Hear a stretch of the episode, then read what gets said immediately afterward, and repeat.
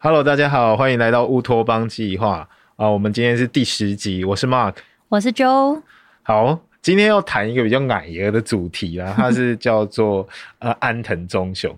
那为什么要谈它？其实跟我们第九集讨论到这个色彩计划，它有一点日本的色彩。然后最近刚好有一个展览，它叫做挑战安藤忠雄展。那之前也有在日本。做过展览，然后最近六月到九月，也就是下礼拜端午节假期，大家有空就可以过去看一下。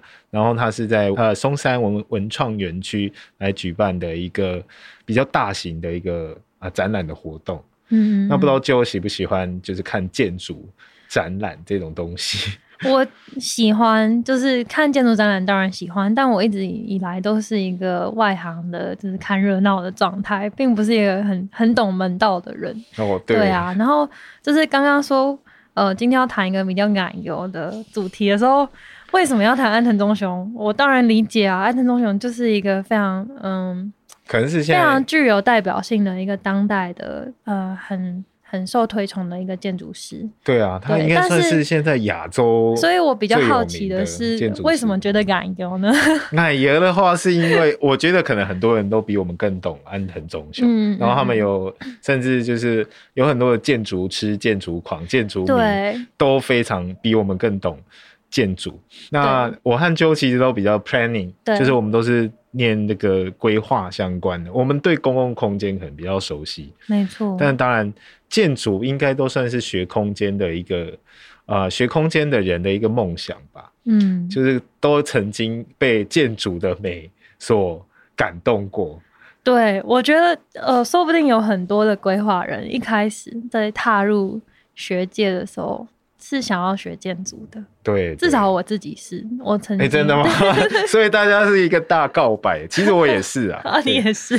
然后我以前在规划系的时候，那个时候班上前三名的同学，最后都会转去建筑系，就是这个是一个有点黑色幽默的部分。那当然后来他们过得如何，我据说是过得蛮悲惨的。这个这个是一个笑话，就是说我们有过得比较好吗？我们也没有过得比较好，对，但是但是。他们呃，建筑这个业界，他们是更辛苦嗯，对他们，他们的工时非常长，然后可能很长，要因为客户的需要，常常是这种不合理的需要，然后做改设计图的一个状状况。那为什么还会那么多人想要做这一行？我觉得。这些建筑师应该要出来负一点责任，因为他们做的东西太吸引人，对，让人很心神向往。这样，对，我觉得是这个样子。我觉得是，我觉得是，嗯，那也感谢有他们做出这么漂亮的作品，这么令人就是觉得心旷神怡的作品，所以就会是一个很很大一个人生的志向和梦想。对，对，我记得有一个台湾的。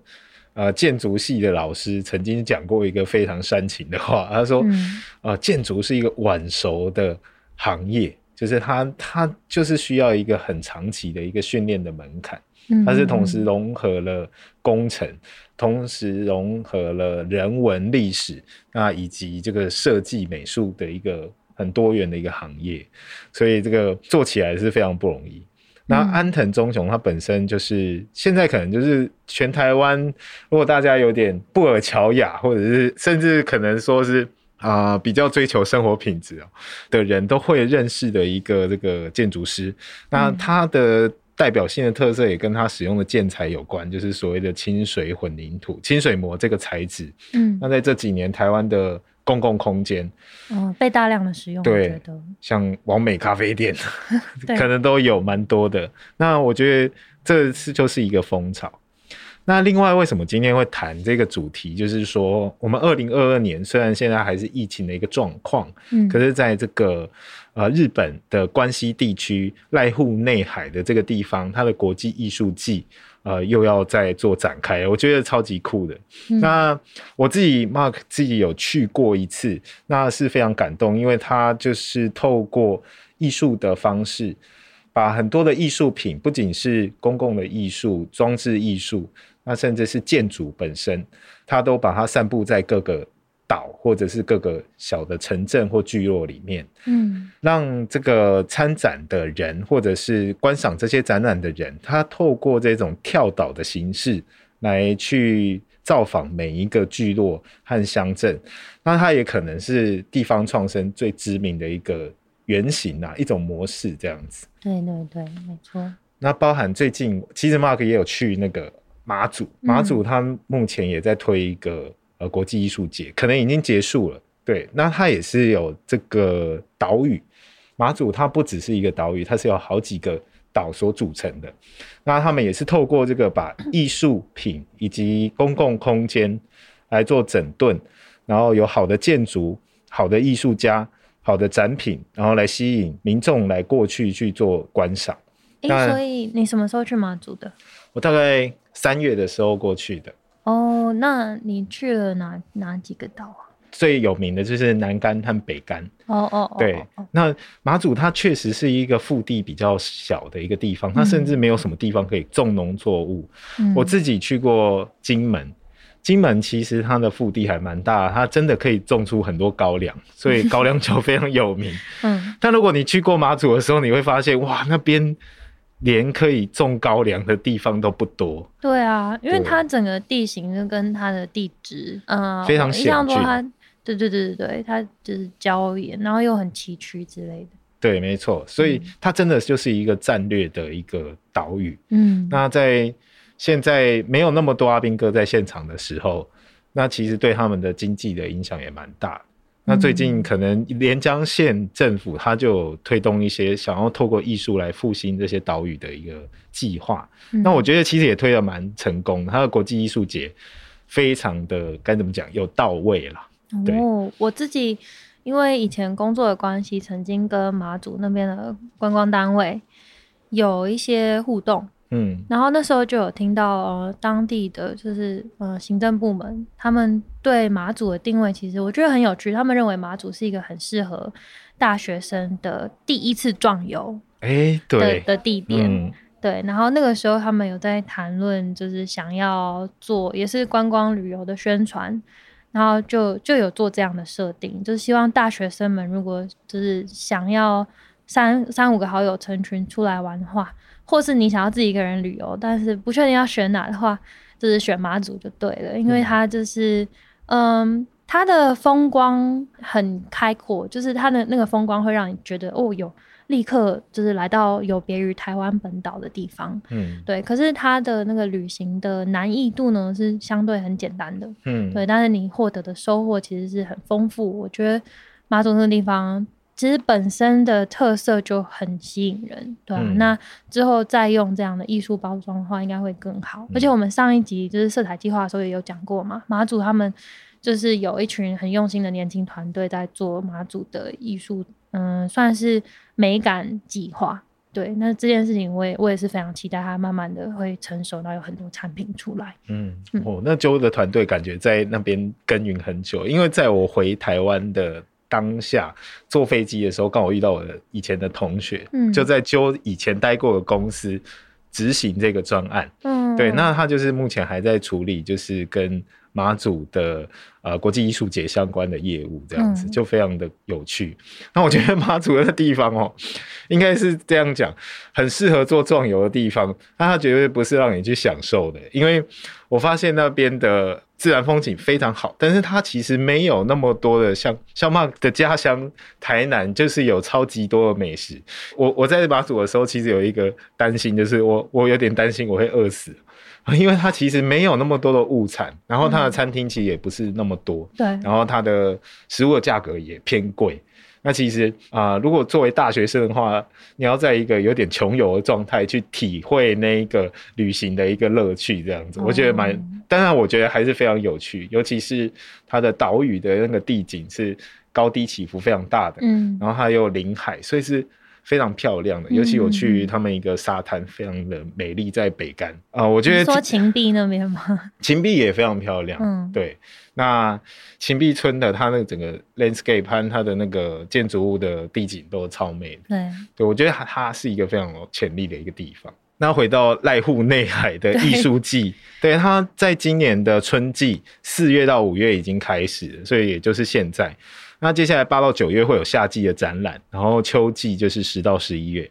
那很有名的这个几个日本的建筑师。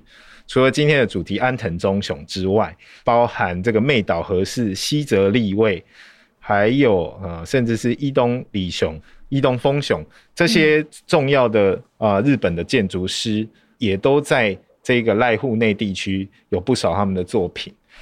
那我们今天的主题，安藤忠雄他本身最有名的作品啊，叫做地中美术馆，它就啊坐落在这个濑户内的展场里面。那它的这个地中美术馆里面有一个很重要的莫内的睡莲这一幅画，算是经典的代表之作。然后它的内部的空间也非常非常的舒适。那这个是呃，我觉得虽然现在目前是在一个呃疫情还非常严峻的一个状态。其实大家还是可以去呃期待一下，或许我们在秋季的时候就有机会可以造访呃濑户内这个地方。我自己听到就是身边几个朋友，他们都非常期待接下来要去日本。那除了因为疫情就是已经也许到了某一个将近尾声的程度，然后大家就是关在国内实在太久，很想出去，然后本来对日本就很有就是。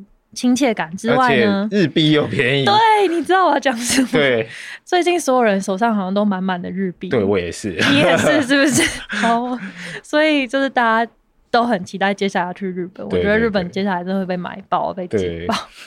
日本大 那个观光产业大爆发这样子，对，但是我我真的还是蛮推荐，就是一辈子有机会去一次这个濑户内的国际艺术季，因为它真的可以让你就是生命的那个步调可以沉淀下来，嗯，然后你在造访这种不同的岛屿还有城市的过程之中，其实真的能够体会到很多，然后 也可以深受这个日本那种宁静的这种氛围来做影响，这样子。嗯，好，那我们今天还是简单介绍一下安藤忠雄好了。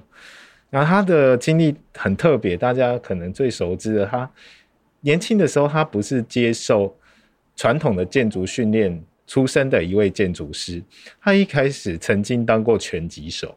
嗯，听说他在当拳击手是为了他要筹募他出国旅行去学习各国的这个建筑的一个。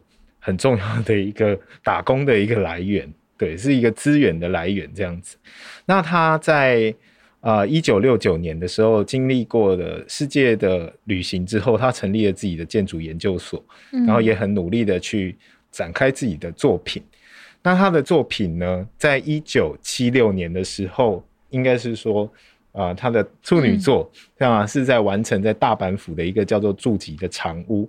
它是两层楼高，看起来其实有点神秘的一个普通的一个住宅的建筑，嗯，可是就已经展现它的设计的风格了，然后也得到了日本建筑学会赏。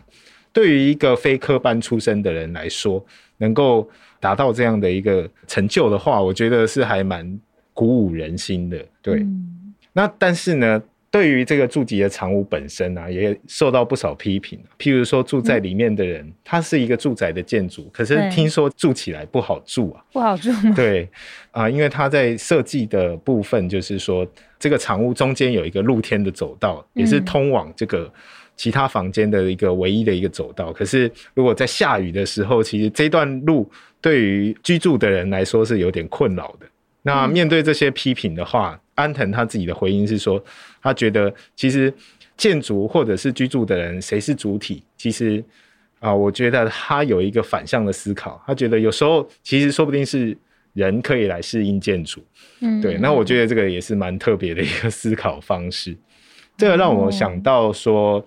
在台湾有一另外一个建筑师，我就不特别讲说是谁。我曾经去参观过他的作品，他的作品的意向是希望能够转化台湾这种，尤其是以这个叫做铁皮屋为主的这种都市地景，然后他把这样铁皮的一个元素和材质纳入到他的建筑设计里面。嗯，那我在那一次的时候是去听他演讲，在整个展场之中，我就觉得整个空间超级湿地无敌冷。因为它主要建筑的材料就是就是铁皮或者是那种钢材，所以就是超级世纪无敌冷。嗯，但是它无论如何都是一个很精彩的建筑，就是说他对整个台湾建筑环境的一个思考融入到他的建筑本身里面，啊，那又加上了很多的采光，我觉得那个是一个非常强的一个创意的一个表现，这样子。嗯，你刚刚讲到这个筑基的长屋啊，虽然我对这栋建筑并没有那么深刻的了解，可是你说到它里面有一个有一个过道的空间，然后它是完全露天的嘛，嗯，然后它让我想到近期应该算是比较近期的有一部动画电影叫做《未来的未来》哦，你有你有看过吗？有有看过，有对对，未来的未来，他那栋房子，就我觉得也非常有趣。就是作为导演细田守，细田守他在他画了这个呃未来的未来，然后整个故事的场景就是在一个嗯一个年轻夫夫妻家里，然后他们家有两两胎小朋友，然后他们家的空间就是中间有一个露天的庭院。嗯，对，如果你看过的话，就会知道。然后它其实也是有类似的感觉，就是进到庭院，跟就是你要穿过庭院才可以通往这个整个家的左右两边。嗯，对啊。可是那个感受其实还不错，就真的是蛮美的。哦，对，我记得那个动画里面那个好像也有埋怨那个，因为那个呃主角爸爸。嗯，爸爸好像本身就是建筑师，所以他就把那个空间设计的非常特别。对，未来的未来里面是一个阶梯式的，就是一直往上延伸的建筑，然后其中某一阶就是那个庭院，嗯所以你从上层，你在屋子的上层，你可以往下看到那个庭院；你在屋子的下层，也是可以往上看到庭院，就是通透感非常非常赞。嗯，对，我觉得建筑师都会想要，就是透过一些设计的方式去突破自己。在建筑上面的设计上面的一些可能规范，或者是一些可能原本很熟悉的一些尝试般的东西，他们会想去突破。对，那刚刚我提到有一位台湾的建筑师，透过这种台湾这种铁皮的印象，去融入到他的建筑里面，我觉得也是蛮特别。我觉得这个说不定也是一种创新的可能性。嗯，那刚刚提到这种中间有一个通廊。嗯，我觉得这个东西让我也想到以前台湾在像在鹿港这样的房子，嗯，他们也是有好几进，一进二进的这个状态。那在这些建筑实体中间，也都会有一些有点类似天井的东西。对耶，对，其实不用到鹿港，甚至大道城里面就都有。对对啊，所以这样的建筑设计是不是说真的不好，或者不好用？其实我觉得这个都还是看人。的使用的习惯嘛，对，它其实是那个建筑的语汇，在在那个年代被认为是优美的，具有某一种嗯宁静的的禅意，对，跟就是它可能也代表的居住在这个环境里面的。主人翁他可能有某一种身份地位，跟他可以拥有这样宁静的空间跟悠闲感。对对，可是也许套到现在，就是大家都会风格的人就会觉得，拜托我要一切最简便，就是不要让我要需要撑在家要撑伞。对，不要让我去在 在室内的空间还要适应天气这样。对对对。对，所以建筑这个本身这个学学门，其实它是非常有趣，它有很多讨论的一个空间。嗯。那回到安藤忠雄来说的话，他他有做了很多经典的住宅的设计了。嗯。那这也。影响到他后来为什么会那么有名的一个原因。那在一九八零年代之后，他开始来接触一些这种商业建筑的设计。然后在一九九零年代之后，也参与了很多大型的公共建筑以及美术馆建筑的计划。那我觉得可以提到的是，大家对他最有印象的，应该就是他有两个有名的教堂，一个叫做水之教堂，另外一个叫做光之教堂。光之教堂吧获得了一个。堪称建筑诺贝尔奖的叫做普利兹克奖的一个奖项和殊荣，但是水之教堂反而可能跟台湾人比较熟悉，大家应该都有看过这个台湾有一个非常有名的呃歌手叫做梁静茹，嗯，其实她是马来西亚人，那她是非常有名的女歌手，她在她的呃有一部呃歌曲的 MV 里面叫做崇拜里面就有出现她的取景的。地方就是在水之教堂，就是安藤忠雄的作品哦，有有有，我很有印象。嗯，那那个安藤忠雄的这两个教堂作品，应该就是奠定了他在建 建筑史的一个非常重要的一个基础。嗯，那透过这种非常简练的清水混凝土的一个设计和材质，那再加上他如何透过设计的手法去让光还有水啊，去呃进入到建筑跟人的空间来做互动，那可能是它最大的一个特色。然后在它的建筑里面，你可以感受到非常宁静的一个氛围。虽然在一个非常极简的一个呃空间环境之中，你还是可以感受到它的一个美感。嗯，那我觉得这个是它最大的一个特色。对，普利兹克奖它是堪称建筑学的诺贝尔奖。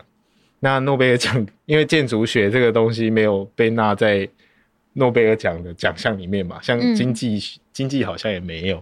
但是还是有诺贝尔经济学奖，还是蛮神奇，一个一个过程。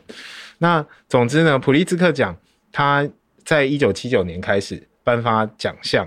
那其实，在亚洲地区啊，获奖最多的就是日本的各个建筑师。嗯，对。那想请问周有看过，有对哪几个名字比较熟悉吗？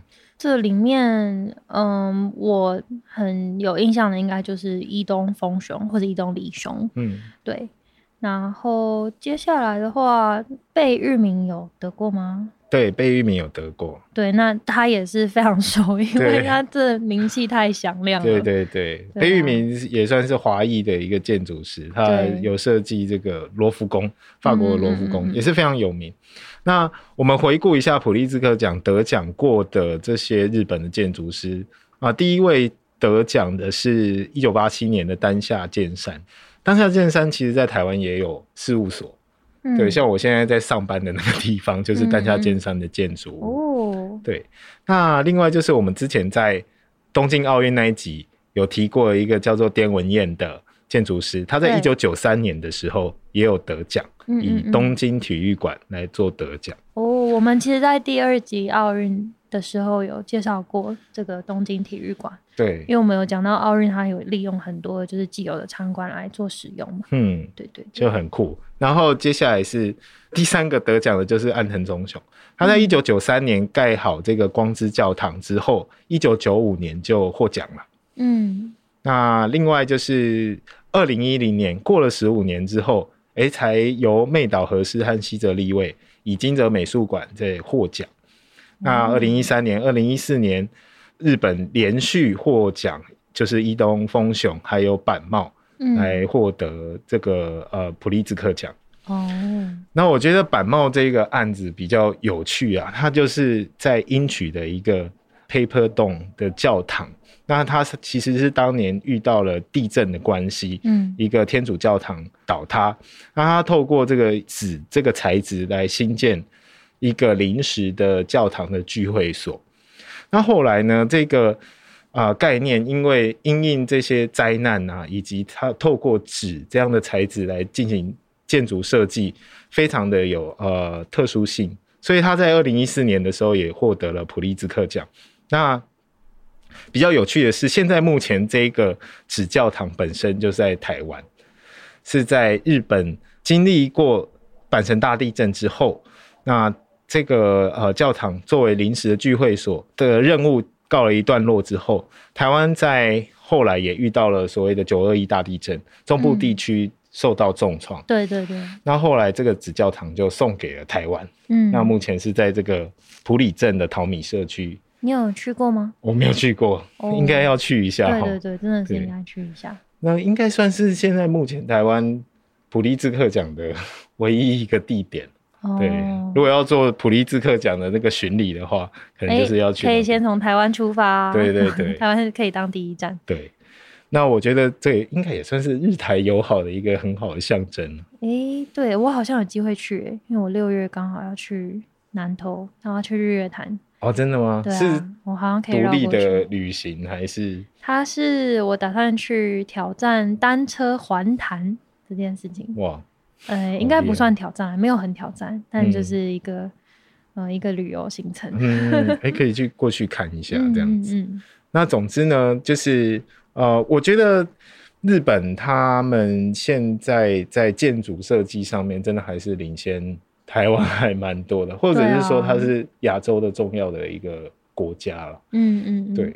那也会希望说，台湾最近这几年开始意识到自己的文化的特殊性的时候，我觉得最近好像也有窜出一些还蛮不错的建筑师。嗯，那他们透过对于自己土地和家乡文化的思考，也有一些不错的建筑。像就最近就有一些走遍台湾各地的一些经验，那可能也有一些欣赏的作品。在谈到欣赏的作品之前，我想要先分享一些我对这个，就是刚刚有提到说，哎，台湾好像还没有。普利兹克奖获奖的建筑师，或者我们拥有普利兹克奖的建筑作品，根本基本上是零啦。因为我们有的那个也是日本把它 送给我们的。对，那这是什么原因呢？我觉得其实普利兹克奖这样一个建筑界的奥斯卡，他们在评选上其实很重视建筑跟外部的连接性是什么，就是它并不是单纯的的在评断一个建筑本体。漂不漂亮这件事情，因为这个普利兹克奖，他们更在意的就是，尤其是你从他近期获奖的这些作品，你可以看出来，他们很在意一个建筑如何跟它周边的环境沟通。嗯，我觉得这点会是我们也非常欣赏的一件事情。我觉得它也是一个建筑，它自己的建筑体本体美之外，它还可以再创造出更多，就是无形中的更美的东西。嗯，对。对，就是建筑如何去跟它周边的环境做互动。对，那这里这点就是台湾的硬伤，所以 所以台湾目前还没有这么这么。这么优秀的作品出现，嗯，相对来说还没有。对，但是我在想，可能这这几年可能很有名的，像黄生远建筑师，他在宜兰的几个作品，没错，就是非常强调跟环境周遭的一个共同的融合。对对，也导致说他他现在在整个台湾建筑界也算是名气还蛮盛。对啊，那像刚刚 Mark 他有问我说，觉得哎，在台湾就是走走跳。一阵子以后，对对哪些建筑物有感觉？嗯，呃，我刚好在今年初的时候有去屏东拜访，然后那个时候其实广告也打蛮大，屏东的县立图书馆就是改建完工，然后就是再次的开放，所以我有花时间过去走一趟，觉得那边的空间真的是很舒服，而且它最让我惊艳的就是在那个图书馆的算是最高楼层吧，是他们把一个石板屋搬进去里面呢。就是你在建筑物里面，还有建筑，还有一个对石板屋建筑物，我觉得非常有趣。然后它也让我嗯很快的可以意识到说，哎，我现在踏入的是一个原呃原住民族的比较多数的一个领域。然后还有就是，它有让我感觉到，嗯，原住民族在这个线里面是有有分量的。一开始有被受到重视的这件事情，对，因为我们在台湾的主流社会里面，我们可能都把原住民族视为一个比较少数的情况，就是他，哎，他们好像就是我们生活中少数某一些朋友才会遇到，他是属于原住民族的，嗯，对。但是好像如果到了像屏东或者是其他县市，哎，这个状况完全可能是不一样的。可能是我们这些白浪才是少数哦。没错，那它算整个建筑体里面有石板屋的空间只是小小一块啦，可是它把那个石板屋，我觉得真的是很巧妙的融入在建筑物里面。然后你就像你，它里面当然很舒服，就是有点像成品的感觉嘛。可是你这是逛着逛着成品，哎，不小心就踏进了石板屋。嗯。然后那个石板屋里面一样有书籍，你甚至可以选了书坐在石板屋里面看书，所以它会让你觉得你跟这个东西是。是零距离的，嗯，然后你可以有一个很，我觉得是很特别的这个文化体验，嗯，然后在这个传统的石板屋建筑里面坐着。做着有点现代的事情，你可以在里面划手机，然后或者看书，或是就是，嗯，你做做一个文文化的享受。嗯，对啊，对。那我也想要请教，就是说，哎，像这个县立图书馆，它本身是用改建的方式，它是改建，它不是一个新建的建筑物。对啊。那我觉得还蛮厉害的，就是如何让改建本身，就是它啊，可以变得建筑的空间体验上面焕然一新。这个部分我觉得是一个对于建筑师蛮大的一个挑战。对啊，这让我有点想补充，就是，嗯，我们刚刚在讲那个普利兹克奖嘛，是，但台湾虽然没有，但台湾其实也有自己的建筑奖。嗯，然后台湾自己的建筑奖，其实每一年得奖的名单出来以后，也是有很多的讨论度，有时候争议很大。对，他有时候就是哎，大家都觉得哎，实至名归这样。然后去年就是二零二一年的时候，台湾建筑奖获奖的两个地方，一个就是刚刚说的这个县立图书馆。然后它是一个改建的案例嘛，然后另外一个呢，就是那个嘉义市立美术馆哦，在车站旁边，没错没错，然后它也是改建的案例，对，然后我觉得就非常的有趣，我觉得它它就是你观察这些得奖的呃作品们，还有就是他们获奖的原因，或是呃建筑师当初设计里面，你都可以看到一些算是时代的一种风潮跟趋势在做一些转变，那我。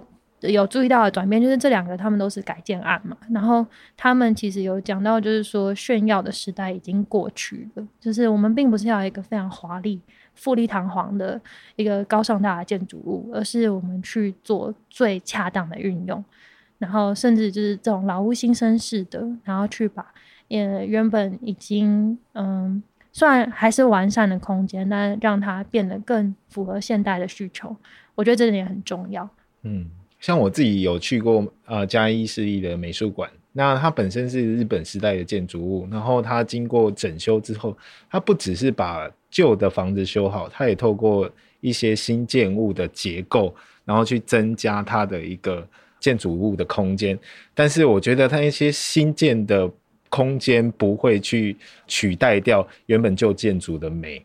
那这个也让我想到，Mark 自己家里的台南的这个台湾文学馆，也有一点类似这种状态。它本身建筑物的主体是日本时代留下来的周厅建筑物的结构，但是它后面加建的地方，也是现在目前大部分的办公空间，也是新建的。但是就是它的特色不会去取代掉原本旧建筑的美。我觉得这个就是在建筑设计上面的一个技巧。还有一个很重要的一个思考，这样子。对。那最后想要呃讨论一下，在台湾有没有安藤忠雄的作品呢？是有的啊，最有名的就是这个亚洲大学的现代美术馆。哦。曼也有去过一次，那个那那次是为了去爬合欢山，然后顺便绕过去看一下。那另外台湾也有一位呃叫做毛生江的建筑人，他也不是受建筑科班出身毕业的。但是他的建筑物也非常有特色，那他也把清水模的这个玉柱的一个工法，就是呃引进来台湾，所以他的作品也非常有安藤的这个风格。不过我觉得他自己也有长出他自己的呃模样。那他的作品大部分分布在台南，嗯，对。然后希望有机会的话，也可以去体验一下它的这个建筑物。就我所知，它的建筑物很多都是比较偏。就是那个你要特别去预约才有办法去享受到一个空间哦，对，好稀缺哦，对，很非常稀缺。我以前大学的时候曾经去过它盖的一个建案，它是作为咖啡厅使用，嗯，对，但只去过一次，那个时候也不懂谁是毛生江，什么是清水模，对，对，很可惜，就去那一次之后，他后来就关掉了，那那个咖啡店就经营不下去。不过它还有一些建筑物是作为那个民宿所所使用。所以我觉得，可能有新的听众们也可以再去打听看看，看有没有机会体体验到他的啊作品和空间这样子。嗯嗯嗯。那我觉得建筑物本身它有很多可以讨论的地方，然后我相信也很多人曾曾经被呃好的一个空间所感动到。对。那今天对于这个安藤忠雄的这个呃展览，鼓励大家可以再去看看。哦，就是一代建筑名家怎么去思考建筑和人之间的关系？没错。对，那在年底的时候，如果有办法解封，也希望大家可以去濑户内海看看啊，搭飞机到关西机场，然后你就可以从大阪出发去逛很多的呃不同的岛屿。对啊，我觉得，嗯，我们今天挑了就是介绍安藤忠雄展，就是也是应该说是借着。接下来会发生安藤忠雄忠雄展这件事情来讨论建筑，然后用可能是我们规划人的角度去思考建筑它带给整个区域、整个周遭环境所创造出来的一些价值，它会让也许大家之后真的有兴趣去看安藤忠雄展的时候，就是看到更多建筑本体之外，就是还有更多的可能性。然后甚至 可能对于台湾的这个建筑的样貌啊，或是对对整个场域的想象会更丰富一点。嗯，对对。好，那我们今天的主题就到这边。嗯，我们下次见，大家，下次见喽，拜拜。